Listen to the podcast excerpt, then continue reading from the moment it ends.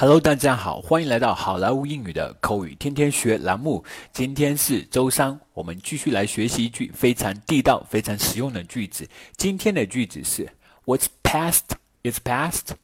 What's past is past. What is past is past. What's past is past. 过去的就不再追究了吗？Past 这个词它是一个形容词，过去的。What's past 这个用来做啊系动词 is 的主语。What's past 就过去的东西。Is past 啊就过去了吗？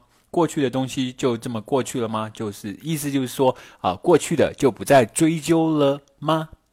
好，What's past is past。好，接下来我们来看一个 dialogue。Jeremy, I know I have been selfish. I am sorry.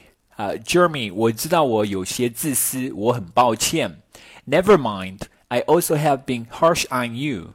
没事，呃，我也有些刁难你。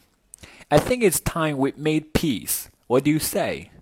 呃，我想我们还是和好了。你说呢？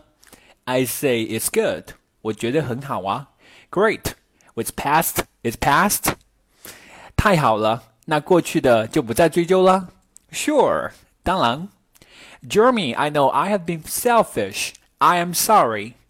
Never mind. I also have been harsh on you.